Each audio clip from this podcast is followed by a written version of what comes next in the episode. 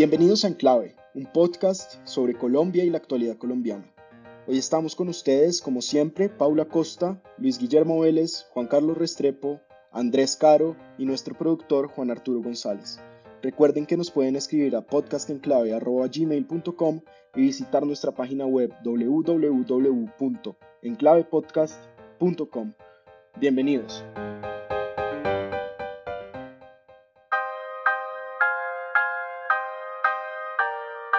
Bueno, bienvenidos al episodio 36 de Enclave y vamos a hacer un episodio corto y un especial. Vamos a hablar de la reforma tributaria y de las protestas que ha habido en todo el país. Pero Paula, empecemos con el COVID. 500 muertes y 17.308 casos reportados y casi 5 millones de vacunas. Pero el panorama está terrible. Las unidades de cuidados intensivos están llenas, 6% vacantes en Manizales, 9% en Santa Marta, 5% en Cali, 11% en Pereira, 1% en Medellín, 9% en Bogotá. ¿Cómo, ¿Cómo vio esto? No, la situación, digamos, de, la pandemia, pues está en su pico, en su pico más duro. Em, digamos, hay varias explicaciones que se han dado alrededor de esto. Una tiene que ver con las nuevas cepas, pero creo que también acá hay un tema de cansancio em, y de descuido un poco de bajar la guardia de la población en términos de las medidas de distanciamiento social que han hecho que este pico sea tan fuerte. Como se señala, estamos hoy en 17 mil casos, hoy es 29 eh, de abril, pero el pico se llegó unos días antes con cerca de 23 mil casos diarios de contagio. Esto es casi manejable cuando usted habla de esas capacidades que existen extras. Cuando usted piensa en las unidades de cuidado intensivo de Santa Marta, que hay un 6%, pues resulta que hay 30 camas. Es decir, y usted está teniendo más de 17 mil contagios registrados al día. Entonces, Em, pues estamos muy cerca de colapsar el sistema de salud y el tema central de hoy, que es el tema de las marchas, clarísimamente no va a ayudar. Ha generado grandes desórdenes en, en todas las ciudades, ha generado grandes aglomeraciones, que es el caldo de cultivo para que siga aumentando el nivel y la velocidad de contagios. Estamos muy lejos de llegar a un número de vacunas suficiente para contener la pandemia, lo que se llama eh, digamos como el 70% necesario que es la inmunidad de rebaño. Uno tiene que llegar ahí, sobrepasar ese, esa inmunidad de rebaño realmente para que las vacunas sean efectivas en el control de la pandemia. Pues vamos, como usted dice, eh, en unos números muy, digamos, pequeños. En el caso de Bogotá, que es el, el, municipio que ha avanzado más, estamos en menos del 10% o cerca del 10% de la población eh, vacunada, aún falta un 60% de la población vacunada. Las propias marchas, lo que ha hecho el gobierno es que han dificultado la logística para la distribución de las vacunas, pero también se han evidenciado problemas en el agendamiento de segundas dosis y se ha evidenciado problemas en el suministro del biológico al interior del país, lo cual es un panorama muy desafortunado con unas implicaciones económicas que volveremos a tener que ver expresada de la forma más triste, em, que es las cifras de pobreza que salieron hoy, en donde cerca de 2.8 millones de hogares caen en pobreza. El porcentaje de pobres en, el país está por encima del 42%, casi 7 puntos de incremento de pobreza monetaria. Que básicamente. La pobreza monetaria, Paula, que es la, que, las familias no pueden pagar la, digamos, el sustento básico con el que uno vive, ¿o no? Exactamente, sí. Entonces, si quieren, le doy como los datos para que se tenga una idea clara. ¿Qué, es la, qué significa la línea de pobreza monetaria? Se hace un cálculo de qué es lo que necesita, digamos, en básico una, una familia. Em, en el per cápita nacional, esos son 145 mil pesos por persona, para que se haga la idea, en un hogar de cuatro personas, esa línea de pobreza monetaria extrema son 580 mil pesos. Eso significa que no están logrando consumir, que son los otros datos que salen muy aterradores de todo esto, las tres comidas diarias. Y la línea de pobreza monetaria son 331 mil pesos por persona, que para el caso de un hogar de cuatro personas es 1.300.000 pesos al mes. Entonces, ese, este tema del tercer pico, pero además de las condiciones sociales tan difíciles que está viviendo la gente, creo que es el telón de fondo de lo que vamos a discutir hoy en el episodio especial. Sí, de acuerdo, Paula. Y, precisamente digamos, estas líneas, estas cifras, perdón, de pobreza tan terribles que desde hacía muchos años no se veían en Colombia, son las que están sirviendo, yo no sé, de razón, pueden decir algunos, de excusa pueden decir otros, para la reforma tributaria que presentó el gobierno y que se está cayendo, todavía no la han retirado y el presidente de la República dijo que no la pensaba retirar, pero que estaba abierto a reformarla en diálogos con el Congreso, pero ya todos los partidos, Luis Guillermo, se, se voltearon, incluyendo tal vez al, al, partido de gobierno, al Centro Democrático, el expresidente Álvaro Uribe tuiteó que hacía una súplica angustiosa para reformar la, la, la, valga la redundancia, la reforma tributaria. No pidió que la retiraran, pero eso es lo que han entendido algunos comentaristas. Sí, sí, esa es un poco la autooposición eh, que se ha hecho siempre Uribe. Uribe eh, gobernaba y se autooponía o se autohacía oposición en los consejos comunales, ¿no? Criticando su gabinete. Entonces creo que es un poco ese mismo juego, pero el problema realmente de fondo acá es que eh, esta reforma es, demuestra, digamos, una sordera política inmensa del gobierno actual. esta es una reforma de gran calado, es una reforma que ha sido tal vez el sueño de los economistas durante mucho tiempo, y digo sueño no porque estén desconectados del país, sino porque realmente atiende una cantidad de problemas estructurales, em, fiscales eh, del país, acaba con las exenciones, por la mayoría de ellas, eh, amplía la base tributaria, en fin, tiene cosas muy buenas la reforma tributaria, el tema, digamos, pensional es una forma muy interesante de abordar esa problemática sin tener que abordar una reforma constitucional de, pensiones. Entonces, creo que tiene muchos elementos eh, buenos y es, hubiera sido la reforma perfecta para haber presentado el, en el mes de agosto, de agosto del año 2018.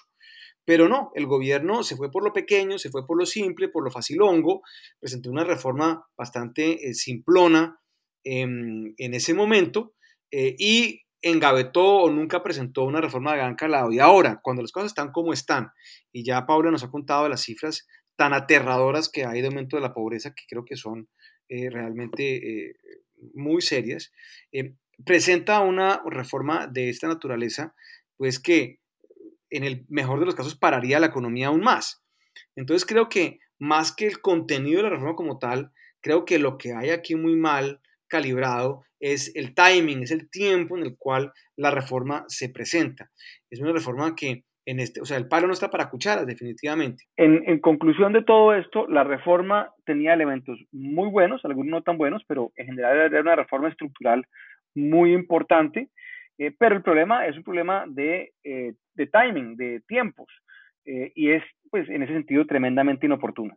Juan Carlos, y después de que el presidente dijera que estaba dispuesto a ceder con ciertas cosas, como a, digamos, hacer una reforma un poco más conservadora, más tranquila, ¿usted cree que, que la reforma del Congreso tiene futuro o que definitivamente, como, como lo vaticinó el expresidente César Gaviria, con ese tono estadista que lo caracteriza, eh, se va a hundir la reforma eh, en el legislativo? Pues yo no sé, ayer el gobierno creo que la tenía muy complicada porque tenía prácticamente a todo el país en contra. Pero de las crisis vienen las oportunidades y ya todo el mundo ha entendido que si algo ha de ocurrir es por la vía del consenso. Yo creo que el gobierno no está en condiciones de que se le caiga la reforma. Sería para el gobierno tal vez el, fracaso más estruendoso de todos los cuatro años de Duque. Eh, difícilmente recobraría la gobernabilidad si eso le sucede. Y ha sido terco, como hemos mencionado, y no ha leído muchas señales, eh, sobre todo la de la oportunidad eh, y la de la reacción que podía generar la presentación de una reforma como estas en un momento como estos de pandemia en un año preelectoral. Sin embargo, como dije, de las crisis salen las oportunidades y creo que hay algunas oportunidades que se están dejando ver. Es decir, Capitales habla de, que hay que buscar un, acuerdo nacional.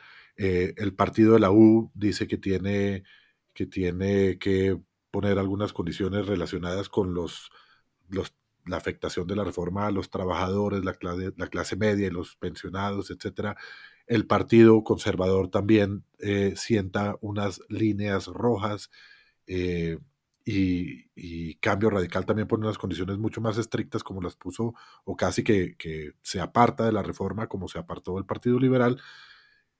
Eh, y al final creo que, que los gremios también hacen propuestas. La Andy hizo una carta abierta donde tiene unas propuestas que se asemejan en algo a lo que ha dicho el centro democrático, que deben ser algunos cambios que se le deben introducir a la, a la reforma, de manera que va a haber un proceso mucho más intenso, mucho más nacional, llamémoslo de alguna forma, eh, de negociación y de conciliación del que hay en cualquier proyecto de ley. Creo que por primera vez estamos viendo que un país entero se para frente a un proyecto de ley y se moviliza frente a un proyecto de ley, lo cual va a hacer que todas las discusiones, tanto desde el punto de vista de la conversación pública como desde las posiciones de los partidos, sean mucho más profundas y menos superficiales de lo que normalmente ocurre cuando se discute un proyecto de ley.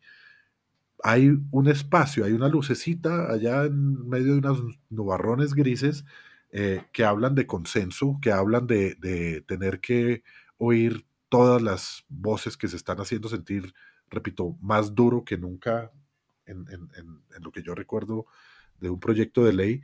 Y creo que el gobierno va a tener que entregar mucho, sufrir mucho, conciliar mucho, algo a lo cual el gobierno de Duque no está acostumbrado, pero existe la posibilidad de que no se caiga. Si se cae, sería desastroso para, para la gobernabilidad, es decir, la autoridad del presidente Duque eh, y el respeto se le perdería por todos los stakeholders del país eh, de manera definitiva. Yo creo que ya no tendría mucho más que hacer en su mandato. Doctora Paula, yo quiero preguntarle una cosa, qué pena, la, la interrumpo. Eh, las agencias de riesgo han estado medio, digamos, alguien de mala leche diría, chantajeando al legislativo y al gobierno diciendo que si nos pasa la, la tributaria, la calificación de Colombia va a bajar y Luis Guillermo nos ha dicho, y Juan Carlos lo ha vuelto a decir, que la tributaria es muy importante para no solo la gobernabilidad del gobierno, valga la redundancia, sino también para la economía colombiana. Yo le quiero preguntar, ¿qué tan necesaria es esta reforma en este momento? Pues yo, creo que hay dos cosas. Una, digamos, el, estado de las finanzas em, públicas se ha ido deteriorando, en parte muy importante por todos estos temas de pandemia. Em, y acá lo que hay es un, digamos, unas advertencias que han hecho las calificadoras que usualmente lo hacen en términos de sus pronósticos. Entonces, varias de las agencias ya tienen la si bien conservan la calificación de inversión, tienen pronóstico negativo y eso ha pasado de un año para acá. De forma sistemática, todas tienen pronósticos negativos sobre la estabilidad de las finanzas colombianas, con lo cual el compromiso del gobierno de tener mayores ingresos pues es un factor definitivo para que se mantenga la calificación de inversión o simplemente pues ellos procedan a, actualizar su calificación y darnos una calificación por debajo de ese nivel de inversión. Entonces, claramente esta es una pieza fundamental para mantener la calificación, pero aún así no garantiza porque nuevamente depende de qué es lo que pase dentro de la, reforma. Acá hay dos temas que a mí me preocupan mucho. Uno es el tema de los tiempos. Entonces el gobierno se la está jugando por pasar esta reforma antes del cierre de, este, de esta legislatura. Tiene el agua hasta el cuello con los tiempos. Tiene, como dice Juan Carlos, a todos los sectores opinando, revisando, haciendo propuestas y la discusión y la generación de consensos toma tiempo. Y eso es justamente lo que menos tiene el gobierno si quiere pasar esto en las pocas semanas que quedan antes de que finalice esta legislatura. Y el otro componente es que esta es una reforma que se le ha dado el nombre de fiscal porque no solamente tiene componentes tributarios, sino también está asimismo generando los gastos asociados. Entonces, el recaudo neto para cerrar el hueco pues no es tan grande porque la venta que ha hecho el gobierno tiene que ver con mantener los programas de, subsidio, el PAEF, darles vida durante más tiempo, con lo cual se genera una mayor inflexibilidad del gasto. Es probablemente la forma más vendedora eh, de tratar de mostrar esta, esta reforma, pero un poco se están comiendo los ingresos que aún no se han generado por adelantado. Entonces, no necesariamente, digamos, pasar una reforma en abstracto garantiza que se mantengan las buenas calificaciones crediticias de Colombia, sino acá hay un análisis mucho más profundo de cuál es la calidad de esa reforma tributaria. Bueno, y Juan Carlos, en medio de, del tercer pico del COVID, con números increíbles de contagios, con números de muertes altísimos, eh, muchos colombianos y colombianas salieron a marchar en contra precisamente de la tributaria y de un montón de cosas, como siempre, medio de la clase política, medio contra el gobierno, medio contra el Congreso, y pues se desordenó de nuevo el país, hubo heridos, eh, hubo muertos, y las imágenes son realmente sorprendentes. Eh, vimos eh, manifestantes tratando de entrar o entrando a las instalaciones de medios de comunicación a las de Enclave no trataron de entrar porque nosotros somos un medio enteramente virtual, pero digamos como que, no sé, quiero preguntarle primero, ¿usted qué pensó de estas, de estas protestas? Ya algunos políticos, entre ellos el liberal, el representante Chacón, muy cercano a César Gaviria, está hablando de que es necesario regular las protestas. En Cali, el ejército salió por instrucciones del alcalde y Álvaro Uribe dijo que era necesario militarizar las calles ante el desorden de las protestas. Pero, ¿por qué usted no nos da su opinión, Juan? Claro, Andrés. Eh, primero miremos unos antecedentes. Eh, el gobierno creo que se confió un poco en que la pandemia iba a hacer sus efectos de desestimular la protesta en las calles y las aglomeraciones en las calles por parte de, los que salieron, que son de, muchos segmentos, eh, y no fue así. Las centrales obreras, los que convocan eh, el, paro, hicieron caso omiso de la pandemia, dijeron que tenían que cambiar eh, los, los megáfonos y los gritos por tambores y que tenían que ir, con, que ir con tapabocas, pero pues realmente la gente que controlan las centrales obreras y los sindicatos son una porción limitada de los la gente que salió a las calles. Otro antecedente importante que tenemos que tener en cuenta es que la policía en las últimas eh, eventos de protesta social había salido un poco mal librada eh, de la crítica y había tenido eh, varios incidentes que le costaron unos golpes reputacionales importantes y un cuestionamiento por mucha gente hasta el punto de, que se hablaba de la reforma o, se, se, volvió a hablar sobre la necesidad de reformar la policía y demás. Entre tanto, desde las últimas protestas hasta hoy hubo un cambio en la cúpula de la policía, es decir, esta es la, esta es la primera jornada de protesta que le, que le toca al director nuevo de la policía, el general Jorge Luis Vargas, que es una persona que no se deja meter goles. Eh, Jorge Luis Vargas es un tipo completamente metódico, estudiado, preparado, eh, que tiene mucha ascendencia sobre la institución y a él no lo iban a sorprender.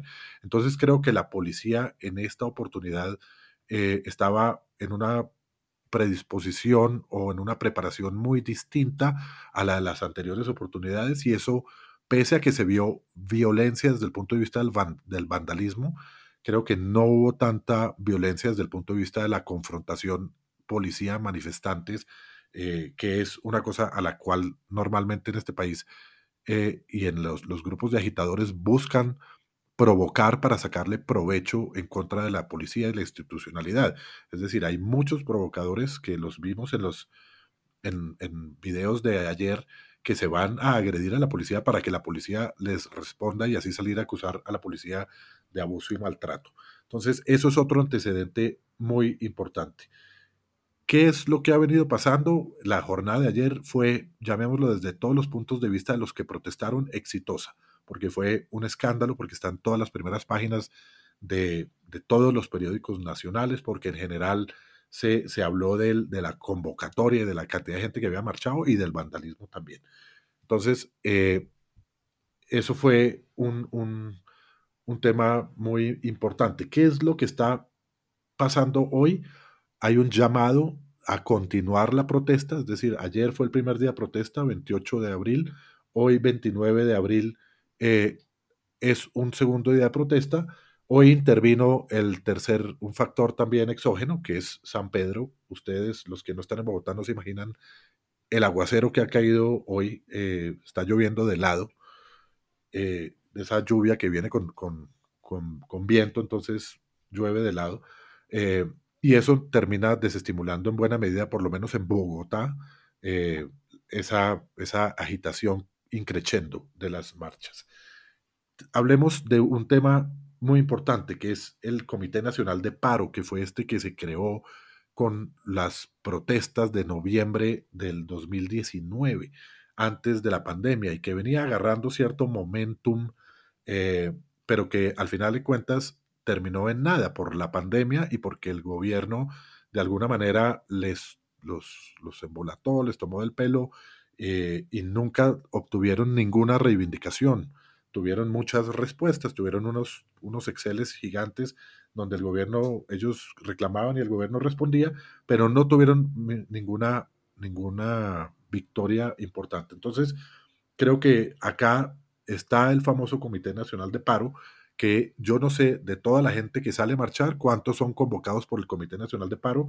y cuántos no, pero pienso que son pocos los que convoca el Comité Nacional de Paro, o, o no son todos, eh, en todo caso, es una figura eh, relevante que no ha logrado que el gobierno ni negocie su pliego de peticiones ni el pliego de emergencia que habían eh, presentado posteriormente.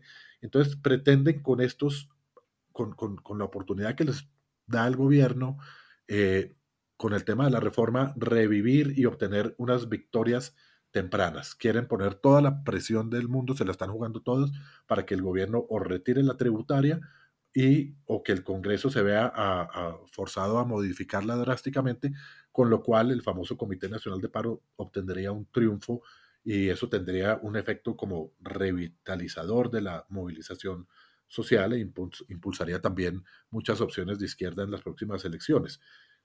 Las, mi, mi, creencia y lo que yo estimo que va a pasar es que este movimiento protesta se va a conectar con las famosas protestas que se dan todos los años el primero de mayo. Pues finalmente estamos a, dos días del primero de mayo, entonces estos días vamos a tener un poquito más ese, el, e, ese efecto arrastre de las, del 28, 29 y hasta el primero eh, para, para ampliar por parte de ellos el impacto mediático y psicológico eh, que les permite como demostrar fuerzas y revitalizar un poquito eh, ese movimiento de protesta. Eso es en, general un poco. Yo creo que las, las nuevas las concentraciones también eh, van a estar teniendo eh, lo que se llama una, un, tema de menor intensidad, una, una característica de menor intensidad, y es que van a ser, desde el punto de vista de la revuelta, la provocación y el daño a los bienes públicos y privados, eh, van a ser muchas como operaciones avispas, no va a ser una, no va a ser una cosa gigante en la Plaza Bolívar, eh, como, como uno pensaría que pretenden, sino van a ser grupos menos numerosos, eh, vehículos, motos dispersos en distintos puntos. Hoy había un llamado a bloquear prácticamente todas las vías principales de Bogotá. No sé hasta qué punto se haya materializado. Creo que no es tan exitoso por la intervención de San Pedro como les acabo de, mencionar. Entonces. Pero, pero a las 2 de la tarde ya dejó de funcionar Transmilenio. Sí, había un. Yo vi un video impresionante de una persona, una señora caminando despacio enfrente de una fila de Transmilenios que podía tener tres kilómetros la fila de Transmilenios y una, una sola persona obstaculizando la libre circulación de los, de los Transmilenios. Entonces, pues hay que seguir monitoreando. En esto no hay una verdad escrita ni hay una una capacidad de prever exactamente lo que va a pasar, pero como todas las protestas en Colombia eh, y como muchas cosas en Colombia terminan siendo un poquito mediocres, no duraderas, eh, creo que eso se va un poquito degradando en el sentido de perder fuerza eh, y no veo que vaya a haber un, un efecto contrario a los que como el que pretenden ellos, que es que un gran día de protesta, a ese día le siga un día de mayor protesta. Normalmente, después del día, el gran, primer gran día de protesta, la gente se cansa, se va a hacer sus otras cosas, no puede faltar al trabajo dos días seguidos, en fin. Eso es un poco la lectura que, que, yo hago y, y es un tema que siempre lo he dicho, creo que Colombia, con todo lo que ha pasado en los últimos años, el acuerdo de paz, Colombia es un país que transita de un conflicto armado a un conflicto social, hay mucha conflictividad porque no se, es decir, un acuerdo de paz y todo eso no resuelve las desigualdades y las diferencias y los motivos para protestar. Este gobierno ha dado muchos motivos para que haya mucha gente descontenta, entonces la protesta va a ser una constante que de todas formas es mejor a que la gente esté dándose bala en el campo colombiano o haciendo atentados, eh, volando pueblos y poniendo minas eh, antipersona. Entonces, creo que el conflicto social es algo que, tenemos que aprender a manejar. Andrés mencionaba de unas iniciativas eh, de regular la protesta y la movilización social. Eso es muy difícil, eso tiene que hacerse, la protesta es, un, es un, derecho fundamental, eso tiene que hacerse mediante una ley estatutaria y creo que las condiciones del Congreso no dan para eso en este momento. Eh, bueno, Paula, y esto vuelve, nos devuelve a la campaña de 2022. La Colombia Humana y Gustavo Petro han sido grandes, eh, han apoyado, digamos, ampliamente el paro, aunque algunas noticias han hablado que Petro no salió a marchar, pero el senador eh, Bolívar sí. Y la pregunta entonces es, ¿esto le sirve a Petro o en, en Italia? Petro debe estar en Italia. Petro está en Italia o en, en Francia o en algún en Londres. Sí, bueno, no sé. Aunque también había marchas internacionales. Es puro. Yo me imagino que Ferragamo es puro, puro del Piamonte. Yo no sé. pero bueno. Sí, él puede estar pero, en Suiza, pero la pregunta es, Paula, ¿esto le conviene a Gustavo Petro o, o es más mucho ruido y pocas nueces? Pues mire, yo creo que acá se están juntando muchas cosas como sucede en las marchas. Y digamos, el gran aglutinante es el tema de la reforma tributaria, ¿no?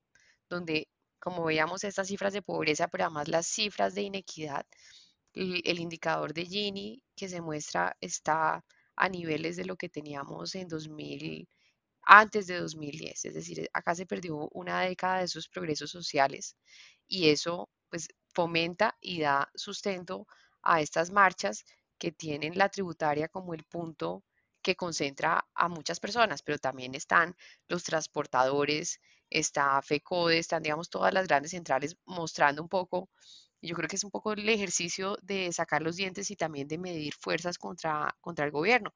Como lo decía Luis Guillermo y Juan Carlos al inicio de este programa, si logran tumbar este proyecto de reforma o este proyecto de reforma por cualquier razón no pasa, pues es un golpe muy fuerte en la gobernabilidad del presidente Duque, pero también en la posición que tiene el Centro Democrático para las próximas elecciones. Entonces, digamos que acá, si, si esto termina teniendo un efecto em, en que el proyecto no avance, creo que es una ganancia no solo para Gustavo Petro, sino para todos los, partidos que están en oposición del gobierno. En particular en este tema, todos están en oposición del gobierno. El gobierno está tratando solo de dar unas batallas dentro del Congreso, que si bien es la usanza dentro de un proyecto de tributaria y así inicia, pues este es un factor que genera un desequilibrio en contra del gobierno aún más difícil para poder empujar la balanza y para poder lograr las mayorías que se requieren eh, en el Congreso. Em, pero yo quisiera destacar un tema de los que estaba mencionando Juan Carlos, de los temas de seguridad, y es cómo el tema del transporte público en Bogotá se ha convertido en el corazón para bloquear todas las actividades eh, económicas. Transmilenio, SIPT, no está funcionando ni ayer ni hoy y mañana tenemos dentro de este esquema de 4x3 otro día en donde tampoco se supone que em, va a haber un, digamos, un funcionamiento normal de la ciudad. Nuevamente, esto tiene unos efectos económicos terribles y tiene unos efectos además en inconformidad de la gente increíbles, porque en los días de 4x3 la flota de Transmilenios baja al 30%, en donde lo único que se hace es generar más aglomeraciones y un gran, digamos, un plato servido para que los vándalos muchos de los cuales están detrás de estas manifestaciones, pues tengan todos los elementos para generar más desorden. Entonces, yo creo que van a llegar hasta el primero de mayo y probablemente van a seguir más adelante, porque de alguna forma estas medidas de restricción generan un ambiente propicio de desorden para el vandalismo. Luis Guillermo, voces tan disímiles como la del exministro Juan Camilo Restrepo, de algunos uribistas, de la alcaldesa Claudia López y del gobierno, por supuesto, han pedido que las marchas no se hagan. Y las marchas, sin embargo, se están haciendo. Eh, en este pulso entre gobierno, es como un pulso triangular entre partidos políticos que no quieren la tributaria por intereses partidistas, entre eh, gremios que la ven un poco agresiva en este momento, entre el gobierno que sí la necesita para financiarse, entre el partido de gobierno que está entre apoyando el gobierno y entre haciendo política mirando el 2022 y entre, digamos, grupos sociales tal vez liderados por el, por el senador Petro eh, que están haciendo las marchas. Y todo esto se junta ¿Y qué va a pasar? Y acá yo quisiera como proponerles un podcasting medio despedida, pero empezando con usted, Luis Guillermo, este pulso, ¿cómo se va a resolver? Bueno, este, este pulso se va a resolver es realmente en el año 2022. Y creo que, infortunadamente, los partidos de la oposición creen que la única manera de hacer política es saliendo a la calle. Entonces, eh, si se movilizan, eh, pues eh, van a tener, digamos, más eh, presencia en los medios, más, más presencia en el debate público y entonces van a estar, digamos, en una posición mejor frente a las elecciones del año 2022. Entonces me temo que esto va a continuar con pequeñas interrupciones a lo largo de lo que queda de este año antes de las elecciones. Em, y yo creo, sinceramente, que no es una buena estrategia para la oposición, para la izquierda en particular, que es la que cree que sacando a la gente a la calle, eh, pues esto, esto desfunciona. Creo que eh, como no logran controlar las marchas, como las marchas no acaban siendo pacíficas, y no nos digamos mentiras, la mayoría de la gente es pacífica, pero desde hace un año y medio para acá, las marchas no son pacíficas. Recordemos que eh, tal vez en el mes de noviembre del año 2019 tuvimos el primer toque de queda en Bogotá en los últimos tal vez 30 años no se había dado un toque de queda. Eh, eh, se dio en noviembre de 2019, antes del tema del COVID, eh, y eso ya demostraba que no podían controlar las marchas, no las querían controlar, las marchas se generaban en violencia, una violencia que ha venido increciendo desde ese entonces para acá, ahora con el tema de la desesperación por el, por el COVID, el empobrecimiento de la población, pues todavía más. Entonces parecería que hay un sector radical de la izquierda que cree que el caos, la anarquía, eh, pueden llevar eh, a unas situaciones de facto que les pueden funcionar.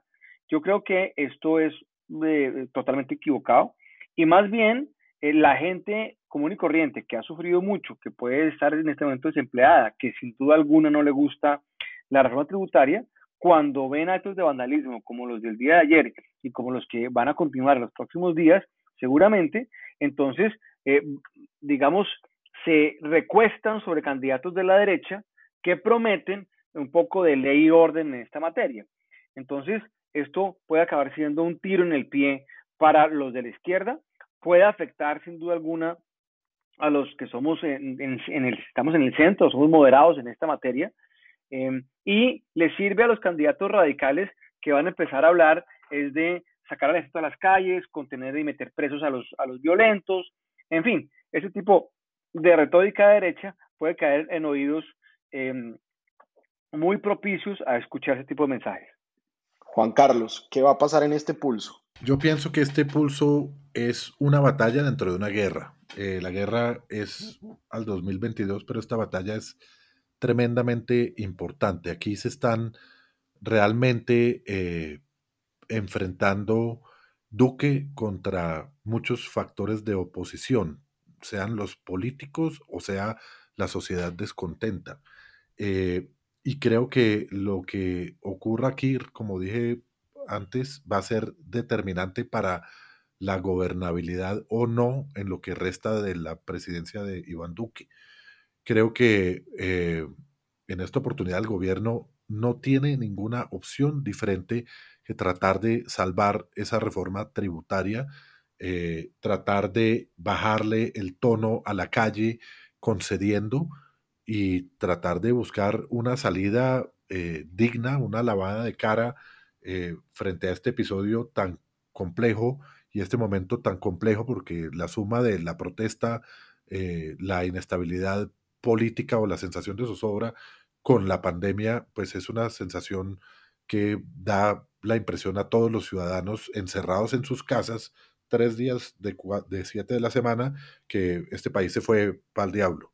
Entonces, eh, creo que el gobierno no le queda otra opción eh, sino buscar un arreglo que con el que más o menos tenga una salida medio digna, pero va a tener que ceder en muchas cosas. Doctora Paula, ¿qué va a pasar? le, voy a decir, yo creo que están tan cortos de tiempo que es probable que, aunque no sea el plan del gobierno, tengan que terminar el debate de esta reforma en la legislatura que empieza el 20 de julio. Los consensos no se crean de un día para otro. El gobierno, digamos que ha dado algunas indicaciones de cuáles son los puntos que está dispuesto a negociar en particular, ya ha abierto sus cartas en torno a tumbar el impuesto a los em, servicios públicos, gas, energía, acueducto, alcantarillado.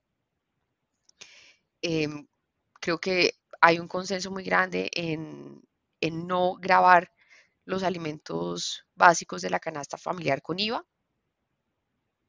Hay grandes ideas acerca de cómo enajenar activos, pero con la situación económica, pues realmente es muy probable que esa enajenación de activos no se dé o por lo menos no se dé en las dimensiones esperadas.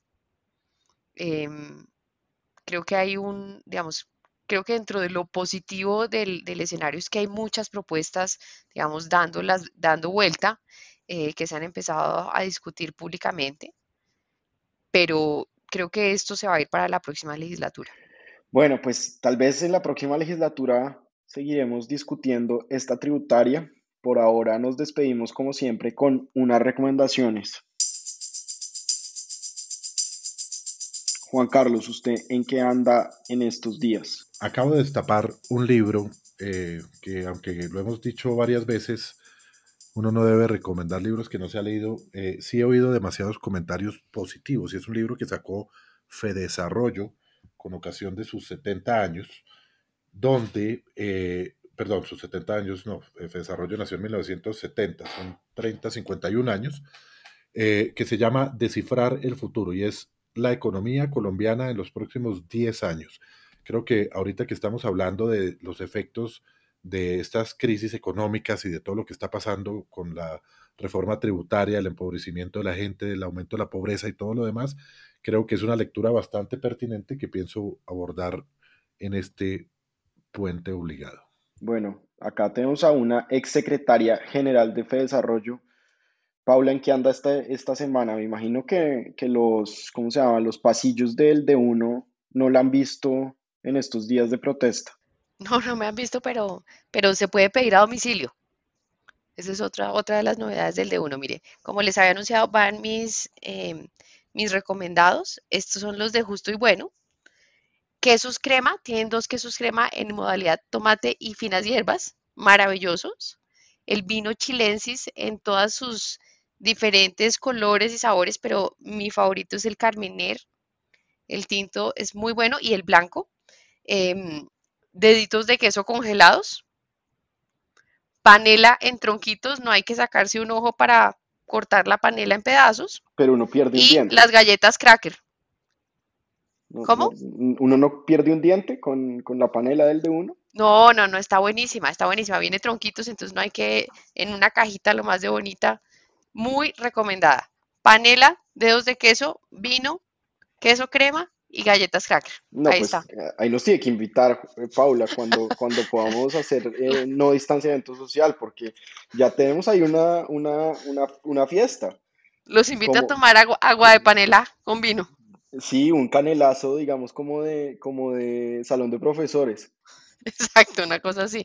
Bueno, Bien los ¿qué anda esta semana? Bueno, yo creo que em, eh, ya que nos ha tocado quedarnos en, la, en las casas más tiempo de lo que esperábamos, llevamos ya pues prácticamente un año eh, encerrados, saliendo esporádicamente, pero pues esta pandemia se nos fue muchísimo más largo de lo que esperábamos. Eh, yo creo que ya va siendo hora de, de empezar a remodelar las casas y los espacios de las casas para hacerlos pues mucho más, mucho más agradables a la permanencia más extendida. Mucha gente ya lo ha hecho, pero otra gente simplemente ha venido posponiendo la decisión. Eh, y hay unas excelentes ofertas en, em, en, constructor, en home center, en los diferentes eh, em, tiendas de, pues de ferreterías y de materiales de construcción para que uno emprenda proyectos de remodelación eh, en la casa.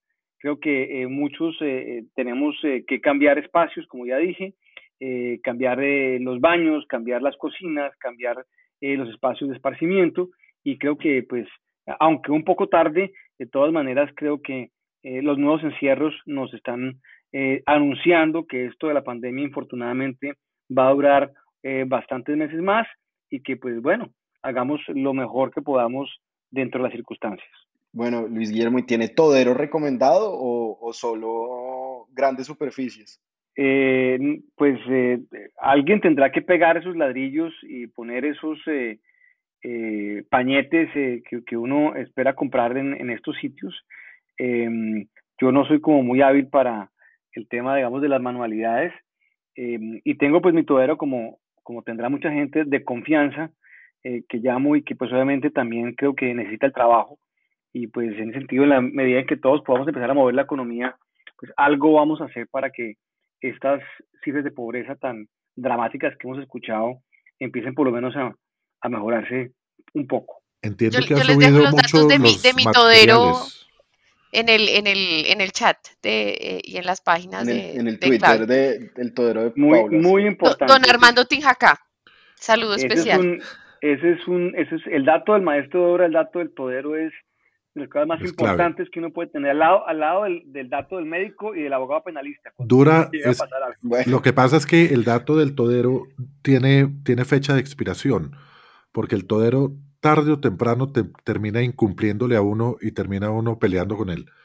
Eh, no, pero eso es Juan Carlos cuando uno tiene cuatro casas. no, Sí, no, no, pero, si usted se limita a una, no, pero el no, todero, el todero siempre, tarde o temprano, incumple. Eso es, eso es una regla de oro. Pero, pero hay Y- que, hay una regla de oro en, to- en todo eso, y es las cosas van a costar, eh, o sea, hay que pedir tres cotizaciones y sumarlas. Sí. Eso más o menos es lo que acaba costando la, la remodelación. Eso es verdad, eso es Bueno, verdad. Están carísimos los materiales de construcción, eh, les cuento. Yo he estado, yo hice una obra eh, que terminó siendo mucho más grande de lo que aspiraba y los materiales de construcción, cada vez que tenía que ir a comprar o mandar comprar, porque yo no iba, eh, subían de precio y está, está todo escaso y caro. Bueno, yo, yo les voy a recomendar eh, poesía, ya me imagino la cara que está haciendo Luis Guillermo, pero son tres poetas o poetisas colombianas jóvenes, Ajá. Tania Ganitsky, María Gómez y Amalia Moreno. Les pondremos algunos de sus poemas en nuestro en nuestra Tiraje de las publicaciones eh, se cuenta en cuántos, en cuántas decenas.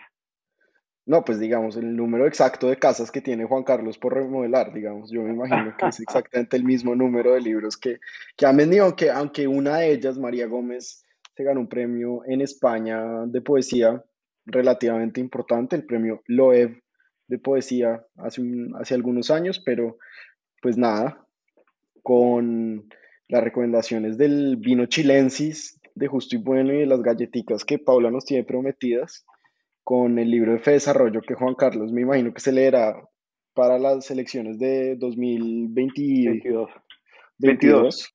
sí, para estar preparado para los debates. Tengo Y 10 años para leerlo, ¿no? Dice, dice la economía colombiana Claro. en los próximos 10 años. Exacto, el libro se divide en 10 años, pero bueno, y con eh, las remodelaciones de las casas de Luis Guillermo y con poesía colombiana nos despedimos, que les vaya bien y que tengan buena semana. Cuídense del COVID y de las protestas violentas.